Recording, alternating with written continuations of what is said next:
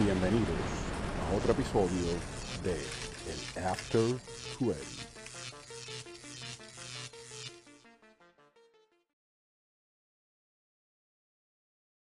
Saludos Corillo, gracias por darle play. Este quien te habla es Noctámbulo y, quiero escuchar a, a- a mi compañera, a mi co-host, Natacha Lebrón, porque verdad, Natacha ha estado súper, súper, súper ocupada sus tareas como locutora en la X, así que sintonicen la X y la van a escuchar porque ella está metida todo el tiempo allá. Así que nada, mi gente, en este episodio del After Credit le vengo a hablar de dos peliculitas y lo vamos a hacer rápido, corto y preciso. Una de ellas va para Fine Arts y es un documental. eh, un documental dirigido por Sonia Fritz, que ella es eh, profesora, ¿verdad? También en, Sagrado Corazón de, cinematografía. Y, este documental no- nos habla sobre las vidas de Rafael Dávila, Michot Marrero, Laura Pavón, Larisa Martínez y Joel Prieto. ¿Quiénes son ellos? Cantantes líricos formados en el Conservatorio de Música de Puerto Rico y algunos de ellos que comenzaron en el coro de niños de San Juan y que están súper, súper pegados fuera de Puerto Rico cantando ópera. O sea, y es, es un documental que yo me quedé como que, ¿what? O sea, tenemos artistas a nivel Ricky Martin, a nivel Bad Bunny en, en la ópera y no lo sabemos. Simplemente, ¿verdad? Porque no conocemos quizás esa cultura y, este, esa cultura musical que es la ópera.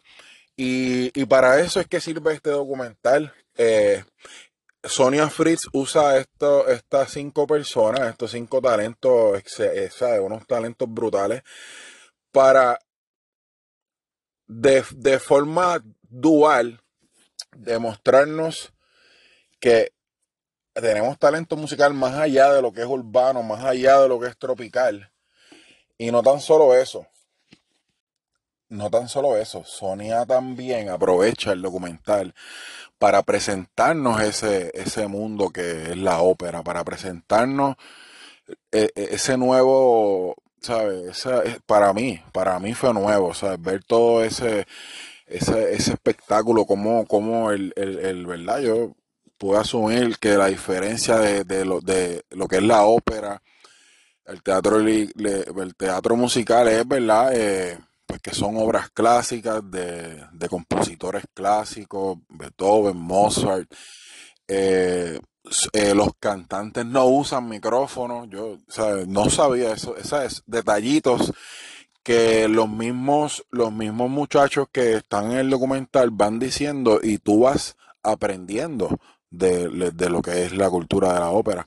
Y está bien brutal, ¿sabes? Joel, Joel es uno que ha tenido múltiples, múltiples, este, múltiples logros. Eh, él- creo que también él, él estuvo con, con Andrea Bocelli, este, eh, eh, Michot eh, estuvo, creo que también es, es la única latina o la primera latina en, estar en una compañía de, ¿verdad? De, ópera clásica y también de ópera de, comedia. Y, wow, te digo, es bien impresionante. eh, son, te digo, cinco artistazos, todos unas voces espectaculares, sopranos, tenores. Eh, una de las muchachas también, eh, no recuerdo el nombre de ella, pero ella creo que está, canta al lado de Plácido Domingo. Eh, Rafael, si no me equivoco, que es el nombre de Rafael Dávila. Y la otra muchacha creo que es Laura Pavón. Rafael Dávila también, ¿sabes? Ese, ese es un tenor que ha dado la vuelta al mundo cantando ópera. Y, y como les dije, el documental está súper, súper bien, bien hecho. Eh, el sonido está brutal y como te dije, es, es una introducción a las personas a este mundo de la ópera y a la vez te enteras que tenemos gente que está portando nuestra bandera a través del mundo y lo están haciendo a niveles este, magníficos. Así que Voces de Pasión eh, va a estar en Fine Arts de Miramar, va a estar en Fine Arts de Popular, en Citritech y creo que en el cine que está en Cuamo Hollywood Cinema, creo que es que se llama. Tienen que ir a verlo, de verdad. Este, hay que apoyar el, cine puertorriqueño, está muy bien hecho y sobre todo estos talentos puertorriqueños. Así que, Voces de Pasión en Fine Arts. Pero vamos para el plato principal. Yo sé que es lo que ustedes estaban esperando. Llevamos meses esperando a ver qué es lo próximo de Marvels y precisamente estrenó hoy en Puerto Rico The Marvels, que es la, la ¿verdad? la secuela eh, a la película de Captain Marvel que retoma, este, Brie Larson retoma el papel de, de la capitana Marvel eh, y se ve en este enredo en el que, pues, como todos sabemos, en Disney Plus introdujeron al personaje de Kamala Khan. Eh, y, y, también en WandaVision introdujeron a Mónica Rambeau. Y pues todas ellas, pues por Mónica sabemos que es la sobrina de Captain Marvel. Y Kamala Khan, pues es súper fan. Y de alguna forma quedan ellas tres encadenadas y cada vez que utilizan sus poderes se intercambian de lugares. Todo esto fue porque la villana consiguió la otra parte del brazalete que tenía Kamala en la serie y ahí fue que se formó revolú. Pero, ¿qué me pareció de Marvels?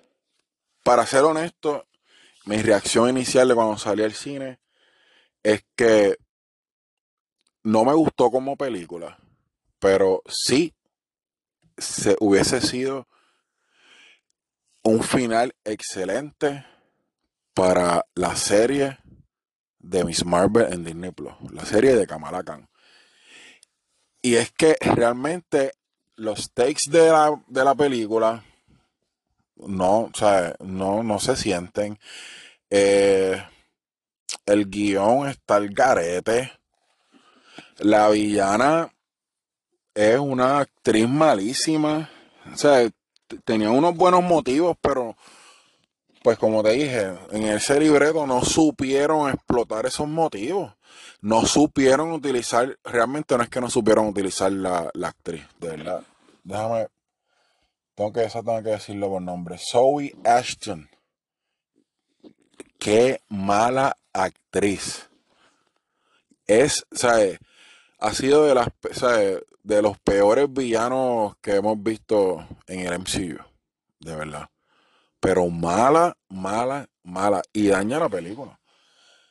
Porque vuelvo y te digo, es un villano que tiene unos motivos buenos, que tiene una vendetta personal en contra de nuestro, ¿verdad? De nuestra actriz principal, en el personaje principal, Carol Danvers, este Captain Marvel pero lo desperdician porque la actuación de ella es horrible.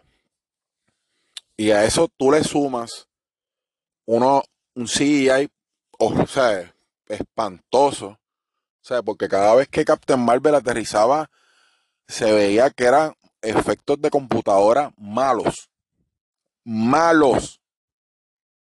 Horribles. Malos. O sea, tú le sumas eso, le sumas a una trama que está all over the place. Eh, una trama que realmente no te, no te hace sentir que hay algo eh, at stakes, ¿sabes? Que hay algo que, realmente vayamos a perder algo de valor. Y, no sé, o sea, no, no me atrapó por esa parte, pero si algo bueno tiene la película es Iman Velani. ¿Quién es Iman Velani? Kamala Khan. O sea, Iman Velani se roba la película. O sea, esta muchacha tiene un carisma brutal. En todas las escenas que ella está, ella tiene un timing perfecto de comedia, tiene el timing perfecto de cuteness. De verdad, ¿sabes? En este plan nuevo que de hecho, yo le voy a comentar a los muchachos un saludo al Watcher de Cultura Secuencial y al señor E que estábamos viéndola juntos, estábamos ahí sentaditos juntos viéndola en la primera noche. eh, yo les iba a comentar, mira, esta, esta de las muchachas, de las muchachas del Corillo Nuevo, yo pienso que es la mejor, la más carisma que tiene. Y, pues, y pues sí, precisamente que ha confirmado.